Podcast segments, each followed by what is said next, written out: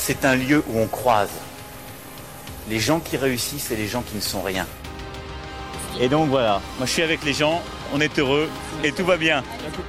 On met un pognon de dingue dans des, dans des minima sociaux, les gens ils sont quand même pauvres. On n'en sort pas. Eh bien c'est simple, on a tout misé sur l'esprit start-up. Je crois qu'on a besoin d'un peu d'égalité, d'un peu de liberté, parce que c'est quoi la devise française? Liberté, égalité, fraternité. Eh ben, banco, voilà. Nous, c'est ça ce qu'on va essayer de faire. Top Bienvenue dans La République inaltérable, le talk politique libre, incisif et sans concession du monde moderne avec Alexis Poulain. Bonjour Alexis. Salut Antoine. Je rappelle que vous pouvez retrouver les épisodes précédents dans toutes les apps de podcast, sur Spotify et sur lemondemoderne.media. Mardi, nous avons reçu euh, Jérôme Rodriguez, le gilet jaune a priori visé par la police euh, dans la manifestation de samedi place de la Bastille. Il a fait le tour des médias cette semaine pour raconter son histoire et appeler au calme. Et dans l'interview que tu as fait, Alexis, on, donc on a diffusé la version longue. Euh, on a pu entendre euh, un homme tout à fait posé et serein, loin de l'image d'illettré factieux, on va en reparler tout à l'heure, euh, qu'on entend beaucoup à propos de ces gilets jaunes. L'enquête est toujours en cours. Raconte-nous, Alexis, le ministère de l'Intérieur a l'air bien embêté. des images, notamment tournées par les policiers, devaient discréditer la thèse de Jérôme Rodriguez et il y a des petits soucis techniques. Oui, effectivement. alors le gouvernement n'en démord pas. Il continue de vouloir décrédibiliser ce mouvement des gilets jaunes en les faisant passer pour des fascistes fasciste analphabète. Bah non, ça passe pas effectivement. Euh, Jérôme Rodriguez a donné une interview euh, à plusieurs médias, y compris en espagnol, en portugais, euh, et a parlé de son attachement à être un citoyen du monde et pas un horrible fasciste, xénophobe, nationaliste. Et, et, on peut saluer aussi son courage et, son appel au calme compte tenu de ce qui lui arrive, de sa blessure à l'œil, alors qu'il n'avait rien demandé. Lui n'appelle pas du tout au soulèvement. Et d'ailleurs, quand on parle de cet appel à l'insurrection, il parle d'une insurrection symbolique, mais non pas d'une insurrection armée, bien entendu. Euh, il s'agit de montrer que euh, bien les Gilets jaunes continuent la mobilisation et sont contre euh, les propositions, ou du moins ne jugent pas les propositions du gouvernement suffisantes, y compris celles du grand débat. Et ce qui va dans ce sens-là de de la question de la sincérité du gouvernement, eh bien c'est euh, encore une fois les mensonges à répétition de la part de Christophe Castaner et, et Monsieur Nunez, euh, le, binôme à la tête euh, du ministère de l'Intérieur, euh, qui avait promis qu'il y aurait bah, des binômes aussi sur le sol du côté des policiers, avec un policier armé d'un LBD, d'un lanceur de balles de défense, et un autre policier à ses côtés, équipé d'une caméra pour filmer tous les tirs de ces LBD qui mutilent et qui blessent les manifestants. Eh bien, euh, aucune surprise évidemment. Dans le cas de Jérôme Rodriguez, l'IGPN a été saisi. Euh, la police des polices enquête sur euh, cette blessure. Et il se trouve que les caméras ne fonctionnaient pas ou étaient pas dans le bon angle ou ne permettent pas de vérifier qu'il y a bien eu un tir. Or, c'est dommage parce que les manifestants, eux, ne se privent pas de filmer. Euh, c'est ce que faisait d'ailleurs euh, Jérôme Rodriguez euh, et d'autres de ses amis. Et de nombreuses vidéos attestent qu'il y a eu à la fois un lancer d'une grenade de désencerclement et un tir de LBD au même instant, à l'instant où M. Rodriguez s'est retrouvé à terre avec l'œil explosé, puisqu'il s'agit d'une déchirure de l'arrière du globe oculaire due à un impact. Euh, euh, et, là, il est catégorique que c'est bien un tir de LBD qui a provoqué cette blessure. Le chirurgien n'en dit pas moins et l'enquête de l'IGPN euh, s'oriente bien sûr vers cette piste, mais on voit bien qu'on fait tout pour éviter que ce soit euh, cette piste-là qui sorte parce que ce ne sont pas les mêmes répercussions judiciaires. La grenade, il n'y a pas forcément de responsabilité euh, parce que c'est une arme plus floue et ça part dans tous les sens. Le LBD, on sait qui a visé, on sait qui a tiré et on sait pourquoi. On vise la tête à 5 mètres, on sait très bien quand on vise la tête ou une autre partie du corps. Donc faut arrêter de prendre les gens pour des jambons. Euh, je crois que là, ce, coup de la caméra était euh, encore une petite goutte dans, euh, dans ce qu'est la suite en fait de pouvoir pour qui Benalla c'est le lot commun, mentir, dissimuler, manipuler. C'est ce qu'ils font de mieux. la dernière de Benalla, je sais pas si tu as suivi, c'est qu'il y avait un prof de sport. Ouais, j'ai vu ça, j'ai vu ça. ouais, Ouais, un prof de sport à l'Elysée, ça choque personne. Vous, euh, vous êtes à l'Elysée et il y a un prof de sport qui est là à l'Elysée. Je, je sais pas, moi je, je trouve que c'est ils en ont de plus en plus rien à foutre de donner des excuses C'est crédibles. lui qui l'a emmené, euh, C'est, c'est lui qui euh, l'a emmené à la, à la salle, euh, à la salle de l'Assemblée nationale, non? Dont il avait la carte. Ouais, c'est ça, c'est ça. Alors, selon Benalla, hein, voilà, il- lui, il continue de lier, c'est par rapport au contrat avec l'argent russe et, Vincent Kras. Euh, et, euh, et Benalla sort du panier, de son chapeau de magicien, euh, dissimulateur de, coffre-fort, un nouveau personnage, Rénal Chevalier, agent de sécurité de l'AREM, hein, bien sûr, et qui intervient comme prof de sport à l'Elysée, selon Benalla. On est, on, on est dans du délire, pur et simple. Voilà, l'AREM emploie des profs de sport à l'Elysée, voilà où on en est, et ça, ça choque pas plus les gens que ça. Moi, je sais pas, je trouve ça très déplacé. On va suivre évidemment toutes ces affaires. Aujourd'hui, nous allons parler de la situation d'un président de la République autoritaire en proie à une opposition forte qui appelle à un grand débat national et se dit prêt à se mettre autour de la table pour négocier une sortie de crise. Je veux bien entendu parler du Venezuela. Euh, on a entendu beaucoup de choses. Oui, oui, oui. Se mettre à table pour négocier une sortie de crise, c'est évidemment pas en France et, et président autoritaire non plus, Non plus. bien entendu. Non. On a entendu beaucoup de choses et comme n'importe quel sujet, il sert en, euh, bah, en France plutôt de machine à hystérie et à polarisation du débat, donc on va essayer d'y voir un peu plus clair. Avant tout cela, nous avons, bah, on a quelques messages à vous faire passer, chers auditeurs, de choses à écouter qui devraient vous plaire. Euh, vous savez peut-être, je produis le podcast Disruption protestante et l'épisode de cette semaine euh, est une rencontre pour le moins désinspirante avec Paul-Louis Beltante, qui est à la tête d'une entreprise qui travaille dans la santé, qui s'appelle Better Eyes. Et là, c'est vraiment à contre-courant de tout ce qu'on entend sur la Startup Nation. Euh, Paul Louis explique, et il mâche pas ses mots, il explique la différence entre start et entrepreneur. Pourquoi euh, l'open innovation dans les grandes entreprises est un mythe et rien de plus, et puis les raisons de son déménagement de Paris vers Biarritz. Euh, alors, spoiler, hein, c'est parce que c'est loin de Paris, justement, donc il explique tout ça. Euh, vous pouvez écouter ça dans votre application de podcast favorite sur Spotify et disruption-protestante.fr. J'en profite aussi, tant qu'on est dans l'autopromo, pour vous signaler la sortie d'une nouvelle série que j'ai réalisée pour euh, l'association Ville Internet. Euh, la première saison de Disruption protestante, c'était euh, un thème du numérique illustré par une startup dans chaque épisode. Et dans cette nouvelle série qui s'appelle Ici demain, c'est pareil, mais c'est un thème illustré par le travail concret d'une collectivité euh, un peu partout en France. Il y a déjà trois épisodes de dispo dans les applications de podcast et sur ici-demain.fr. Euh, dans ces épisodes-là, on vous fait visiter les classes des écoles du Pré Saint-Gervais en région parisienne. On parle des données personnelles des citoyens à Vannes et on parle de numérique à la campagne à Montségur-sur-Lozon dans la Drôme provençale. Euh, je parlais des classes de, des écoles du Pré Saint-Gervais, la transition est toute trouvée. Alexis, tu as participé il y a peu de temps à une émission de Radio Cartable.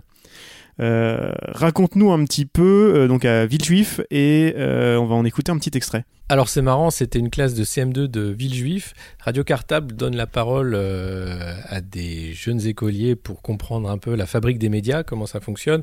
Avant de parler des gilets jaunes, on a parlé bien sûr des fausses nouvelles, des fake news et de comment comment on fait un média. Euh, et euh, c'est touchant parce que pour aller à Villejuif, euh, cette école-là, elle, est assez enclavée. Il faut prendre un bus. Enfin, on, voit bien que c'est des territoires un peu euh, loin de, proches et loin à la fois. Et c'est là que se fait la République. C'est voilà, ces petits écoliers. eh bien, ils réfléchissent, ils pensent, ils regardent l'actualité. C'était touchant de voir comment ils s'informaient aussi. Euh, alors, euh, certains avaient des parents qui, étaient euh, abonnés aux Parisiens, d'autres regardent la télé, beaucoup encore. Et Internet commence aussi dès, dès le CM2 à, être une source d'information. Et c'est bien, je trouve, ces initiatives où on peut parler très tôt de, ce qu'est le, devoir du citoyen de s'informer, de comment on doit le faire, comment on peut le faire, et, aussi de faire participer ces jeunes à la création de d'un média. Euh, c'est eux qui, euh, qui m'ont interviewé, qui ont écrit des questions, etc. Et je trouve que voilà, c'est. euh, je critique souvent euh, quand les politiques euh, vont dans les écoles. Euh, parce qu'ils y amènent les caméras euh, et qu'ils n'apprennent pas euh, aux élèves comment euh, finalement ça, fonctionne. Pas vraiment, c'est une mise en scène. Bon, je l'ai fait, mais c'était pour la bonne cause, c'était pour parler de, de comment on fabrique les médias. et, voilà, et, c'est touchant de rencontrer ces, ces jeunes. Ouais, j'ai trouvé, j'ai trouvé l'épisode vraiment sympa. Ce sera disponible bientôt. On vous fera signe évidemment pour écouter l'intégralité. On va écouter un petit extrait de cette interview Alexis Poulain dans Radio Cartable. Alors les gilets jaunes, donc pour vous c'est l'actualité principale. Qu'est-ce que qu'est-ce que vous en retirez? Enfin, on en parle partout, tous les médias en parlent. Mais pour vous, qu'est-ce que c'est ce mouvement? Moi, je trouve que les gilets jaunes, ils manifestent euh, pour nous parce que euh, parce que pour que Macron il, donne moins d'impôts, euh, c'est tout. Ils manifestent pour les droits des Français, des citoyens. Ils manifestent pour euh, nous plus tard aussi, pour euh, qu'on ne paye pas trop d'impôts et, et, le carburant. Et, ils manifestent euh, car, car Macron et, et l'augmente et, et l'augmente les prix et donne plus d'argent et aux riches. Voilà. Alors pour moi c'est c'est Macron en fait il, il, prend l'argent des pauvres pour le donner aux riches pour qu'en fait les riches ils euh, l'argent, hein, il le dépense en France, en fait, pour. Euh, ben voilà, mais euh, c'est. c'est les sauces, il, il, il, fait monter le prix parce que sinon, si, si tout le monde reste avec une, une voiture qui pollue, bah, si on si on polluerait tous, et eh ben ça ferait que bah y aurait beaucoup trop de pollution et bah, euh, maintenant, on essaye de, de, euh, de, réduire la pollution et c'est pour ça que euh, c'est une des raisons. Et ce que je voulais dire aussi, bah, non. Ils manifestent pour le prix du gasoil. Pour le prix du gasoil. Je suis avec les, les Gilets jaunes, mais il faut pas oublier que Macron n'est pas seul, il y a aussi le gouvernement avec lui. Moi, je suis ni pour Macron ni pour les Gilets jaunes, un peu pour les Gilets jaunes parce qu'ils sont, ils essayent de bah, de faire moins d'impôts, mais aussi euh, je préfère être quelqu'un qui veut pas casser les choses que l'humanité a fait, plutôt être quelqu'un de paisible et parler avec euh, euh, Macron, par exemple, lui envoyer une lettre euh, moi, je suis pour les Gilets jaunes parce qu'ils manifestent pour notre avenir, pour qu'on puisse offrir un avenir à nos enfants. Et, Macron, j'ai l'impression qu'il a presque rien fait en augmentant, enfin, en nous donnant un peu d'argent, mais c'est pas assez. Et que tant que les Gilets jaunes seront là, et bah ça ira mieux. Moi, je suis pour les gilets jaunes, mais il faut pas oublier qu'il y a aussi les casseurs qui viennent casser pendant les manifestations du gilet jaune. Moi, je suis pour les gilets jaunes parce que euh, eux, ils font ça pour nous, alors que Macron, moi, je trouve qu'il fait pas très bien son travail. Moi, je suis ni pour Macron, ni pour les gilets jaunes, parce qu'en fait, les gilets jaunes, c'est pas en, Oui, des fois, c'est les casseurs qui viennent, mais il y a aussi des gilets jaunes qui viennent et qui cassent euh, les, les, magasins, qui cassent des vides, qui mettent le feu. Et en fait, c'est pas en faisant ça que tout va se rétablir. Et Macron, lui, il voit tous ces dégâts et il dit rien. Moi, je suis pour les gilets jaunes parce que euh, Macron, il voit tout, ce désordre et il fait rien, il part en voyage. Et les gilets jaunes, c'est pas comme ça que ça va, ça va se rétablir s'ils font une manifestation. C'est important ce que vous venez de dire parce que vous avez compris qu'il y avait quelque chose de générationnel du fait que les gens qui manifestaient, c'était pas que pour eux, c'était pas pour des intérêts privés, c'était pour vous. Euh, mais il faut aussi euh, pas attendre euh, non plus de sauveur providentiel. Hein. C'est vous l'avenir de la République. C'est ce que vous allez faire comme étude, c'est ce que vous allez choisir comme travail. Et, pour ça, effectivement, on se bat, nous, vos parents, pour que vous ayez ces chances-là. Mais vous devez porter le flambeau. Et la République, c'est liberté, égalité, fraternité. Il ne faut pas l'oublier. Après ce moment d'auto-promo, je te propose, euh, Alexis, de reprendre notre souffle avec un son posté sur Facebook par un utilisateur répondant au pseudo de l'œil Aragon. On en parle juste après, il a été enregistré dimanche lors de la manifestation des foulards rouges. Du coup, vous en avez marre, c'est ça? Ah, ras-le-bol. Vous en avez marre de quoi? La médiocrité des ça? et la médiocrité des connaissances c'est honte. de ces gilets jaunes. Avec un niveau d'une faiblesse totale. Effarant. Au niveau, au niveau du CP. De, au niveau de leurs propos, au niveau de quoi Ah oui, au niveau de leurs propos et de leurs demandes. si on apprenait seulement à l'école, c'est ce que je disais à monsieur, à l'école, avant de quitter le système scolaire, de leur donner un minimum d'éducation économique, un minimum. On prend un euro là, on le met là. Ne serait-ce que ça. On arrêterait de raconter les conneries. C'est pas un peu du mépris de classe que vous dites là? Non, parce que tout le monde a accès à l'école. Il faut être lucide. Vous croyez que c'est le même euh, traitement partout? Que c'est les mêmes écoles pour tous? Oui, mais enfin tout le monde. Moi, je connais plein de gens qui, qui n'ont pas été favorisés non plus dès le départ, qui se sont bo- bossés les fesses, qui ont été prendre des cours du soir, qui ont bossé, qui ont trouvé du boulot ailleurs. égalité Ça suffit de demander équité. toujours aux autres, yaka, yaka, Voilà. yaka. Hein, chacun. Mais leurs revendications, elles C'est sont pas légitimes d'après vous? C'est du constat qui réagit sincèrement avec ce dont il dispose, bien peu. Le peuple, comme on dit, c'est pas du mépris, mais quand on est plus passionné par les émissions a entre 19h et 20h à la télévision, c'est pas comme ça qu'on se forge un- une idée. Il vaut mieux regarder LCP par exemple, je considère que je suis aff- affligé. Mais ils, vont, ils font est-ce qu'ils- le peu qu'ils ont nourri dans. Ils ont un très bon. Euh, très bonne puce. Le problème c'est qu'il n'y a pas de base de données. C'est vide. La base de données est vide. Ça fait du buzz. Vous parlez de quoi? De leur cerveau? Vous parlez de quoi alors Ils peuvent mettre une très belle intelligence, mais sans base de données, ça va rien. S'ils sont devant le jeu à la télévision le soir, pensez qu'à ce que les autres n'ont pas. De retour dans La République inaltérable, c'était un extrait d'une vidéo postée sur Facebook par l'œil d'Aragon. Alexis, il y a eu beaucoup d'intox et de fake news autour de cette manifestation, côté organisation déjà, avec des chiffres de participation que l'on qualifiera de fantaisistes, euh, mais aussi des banderoles infiltrées, qui nous ont bien fait rigoler, et des médias piégés, notamment RT avec ce pseudo-organisateur au discours méprisant. Ici, il semble bien que ce qu'on a entendu, ce soit des retraités qui participaient vraiment à la manifestation, comme quoi les fakes n'étaient pas si loin de la réalité. Qu'est-ce que tu as retiré de cet événement? Oui, c'était. euh, euh, ce que j'en ai retiré, c'est. euh, alors, pour le positif, c'est que oui, euh, le peuple n'appartient pas à une classe en particulier. Tout le monde, euh, fait partie du peuple français. On peut pas s'arroger le droit d'être le peuple d'un côté ou d'un autre. Et c'était marrant qu'ils disent euh, nous aussi on est le peuple, nous aussi. La réalité, c'est que ces foules à rouge euh, ben, descendaient dans la rue sans trop savoir pourquoi. Alors c'était pour le soutien à la démocratie, à la République, mais les Gilets jaunes sont aussi un soutien de la démocratie et de la République. Euh, contrairement à ce que certains médias voudraient nous faire croire. Euh, mais il y a quelque chose de l'ordre de, la lutte des classes. Là, on avait euh, l'équivalent d'une proto-classe bourgeoise euh, euh, qui considère que le gilet jaune euh, est une feignasse assistée, incapable de vivre par son travail et qui attend beaucoup trop de la solidarité nationale.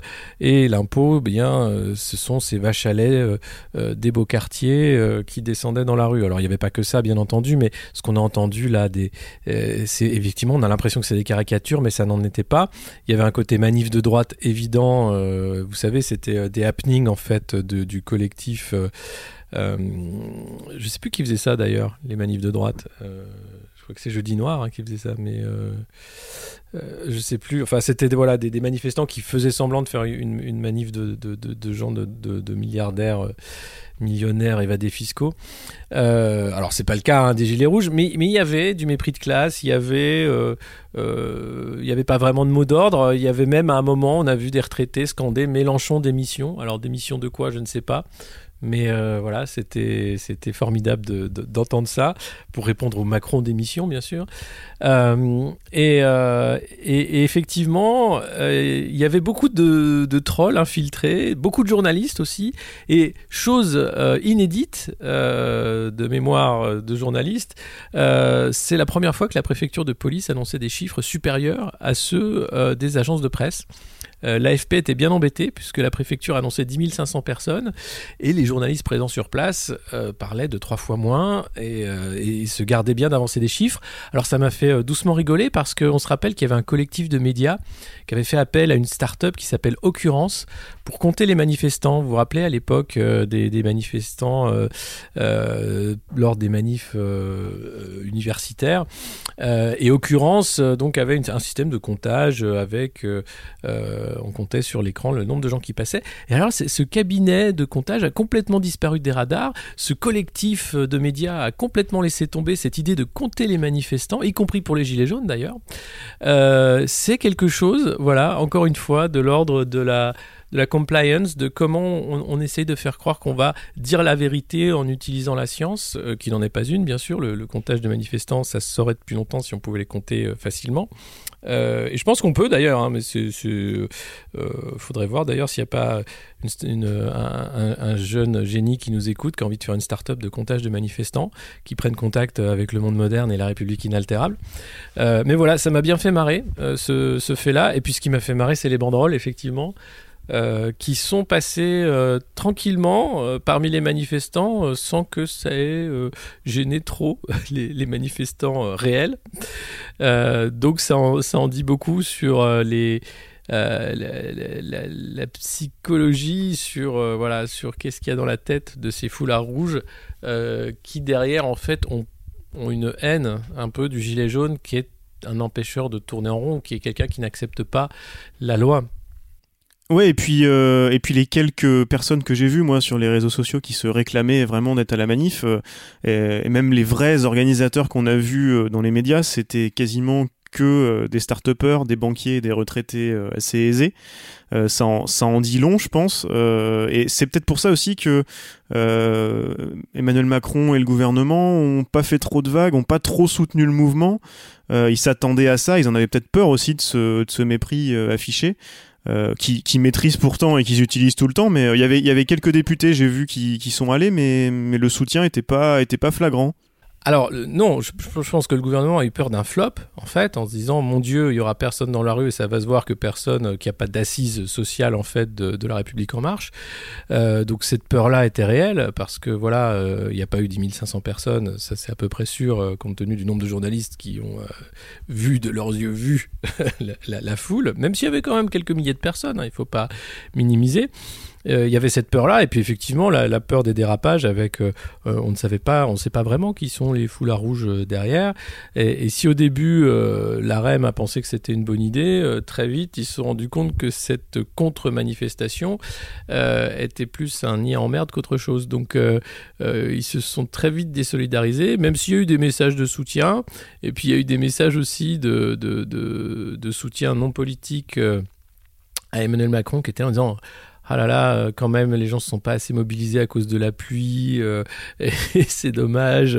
Et bon, je trouve que non, quand même, il y avait, quand même des milliers de personnes qui sont venues. Il faisait, faisait pas beau, hein, euh, dimanche. C'était dimanche. donc non, c'est des gens qui se sont mobilisés quand même pour, pour défendre les réformes du président Macron. D'autres manifestations importantes, c'est au Venezuela. Alors là, un petit peu plus que les quelques milliers de personnes des foulards rouges dimanche. Je voulais en parler avec toi parce que on entend un peu tout et n'importe quoi sur euh, sur cette histoire-là. Euh, Emmanuel Macron était le premier, hein, assez assez ironique, le premier à soutenir euh, ce qui n'est un coup d'État. Alors on, on, va discuter. Moi, ce qui m'intéresse de voir avec toi. on peut discuter de la légitimité et du soutien du Venezuela à Maduro. il n'en reste pas moins que ça ressemble à un coup d'État soutenu largement soutenu par les puissances étrangères. Euh, est-ce que tu peux nous démêler tout ça un petit peu euh, Qu'est-ce qui se passe? Ah, il faudrait, il faudrait plusieurs émissions pour euh, démêler ce qui se passe là-bas. Euh, il y a plusieurs choses. D'abord, euh, Nicolas Maduro euh, n'a pas le soutien qu'avait Hugo Chavez et sa base se rétrécit. et compte tenu d'une opposition grandissante et qui, montre les muscles avec le soutien des puissances étrangères, effectivement, et notamment du grand voisin américain, Maduro s'est petit à petit enfermé dans la posture d'un dirigeant autoritaire en enfermant des opposants, même s'il en a libéré quelques-uns avec euh, des morts aussi lors de ces manifestations. L'ONU a fait état de, plusieurs dizaines de morts lors de manifestations. Euh, la grande journée de mobilisation, ce sont 350 personnes qui sont euh, parties aussi en, prison directement. donc il y, a un problème, bien sûr, de, de pratique du pouvoir de Nicolas Maduro. Ça, c'est indéniable. maintenant, il euh, y, a, y, a, un grave problème d'ingérence en disant que ce jeune Guaido euh, ne vient pas de nulle part. Il, il s'affirme comme étant président par intérim parce qu'il est euh, élu à la Chambre des députés. la réalité, c'est que c'est un storytelling qui s'installe depuis, bah depuis en fait cette élection de Nicolas Maduro et depuis les, premiers troubles par les États-Unis en, faisant en sorte que l'opposition a systématiquement rejeté les tentatives de dialogue qu'il y a eu avec euh, euh, le Vatican et l'Espagne. Euh, Zapatero, ancien Premier ministre espagnol, avait voulu mettre tout le monde autour de la table euh, l'année passée. Ils sont partis d'étapes de négociation.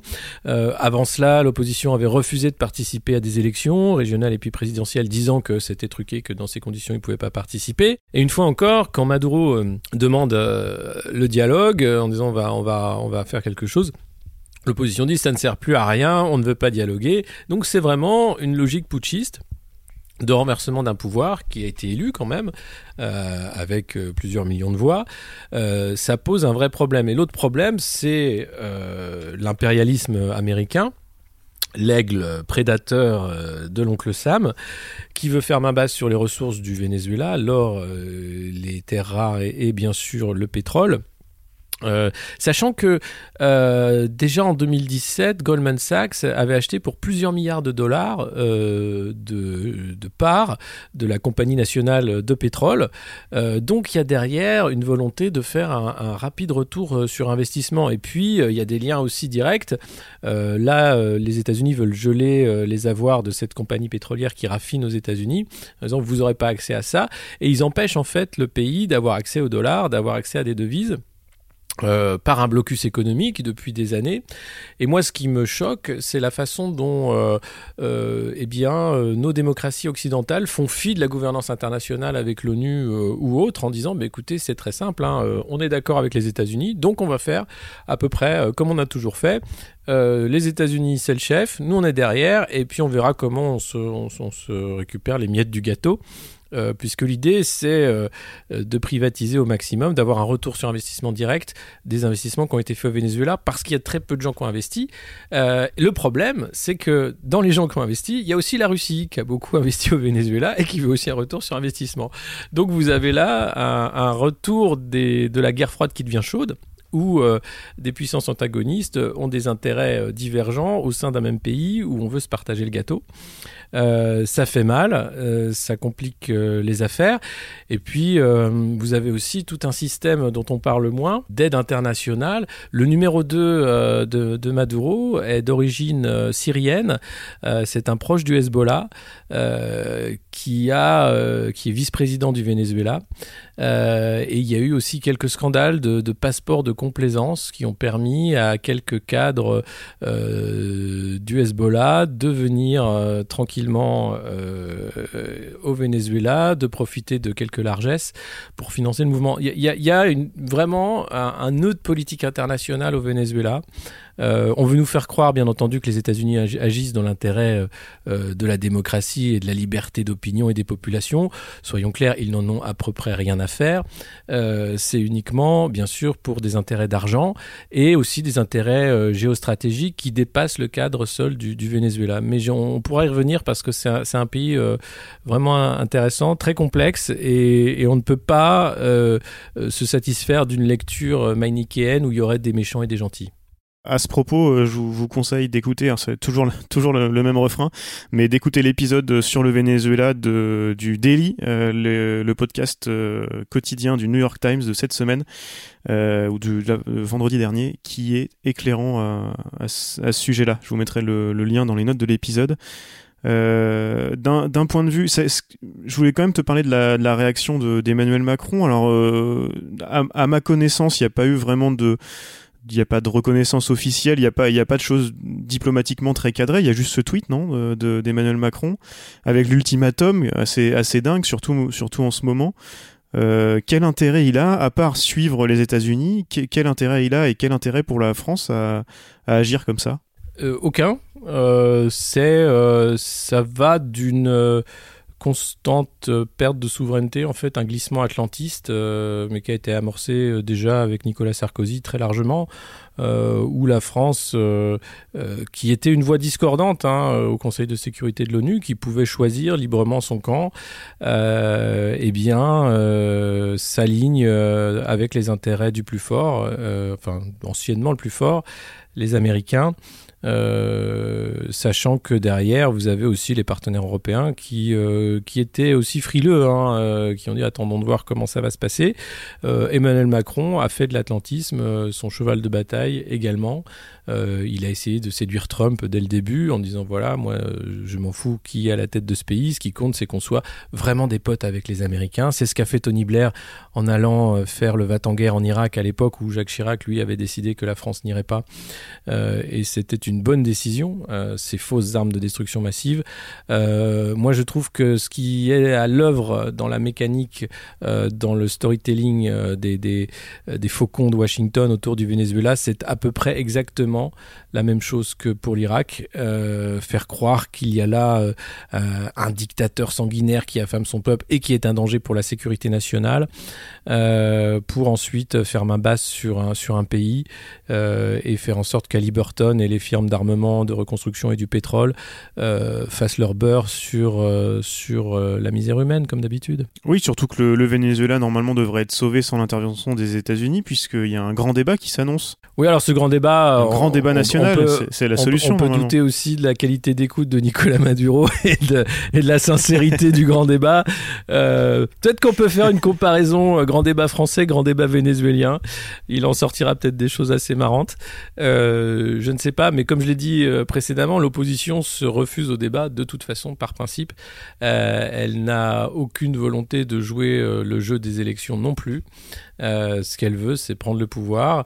Euh, vous aviez euh, hier ou avant-hier John Bolton qui a bien montré lors d'un point presse qu'il avait écrit en gros sur son, son, son, cahier qu'il allait masser des troupes à la frontière du Venezuela. donc ça y est, les faucons sont très excités à, à l'horizon d'une nouvelle petite guerre dans leur précaré qu'est l'Amérique du Sud. C'était La République inaltérable avec Alexis Poulain, une balado-diffusion du monde moderne sur une idée presque originale d'Antoine Gouritin. Retrouvez les épisodes précédents dans votre application de podcast favorite, sur Spotify et sur lemondemoderne.media. Suivez Alexis sur Twitter, poulain2012, et rendez-vous la semaine prochaine pour un nouvel épisode.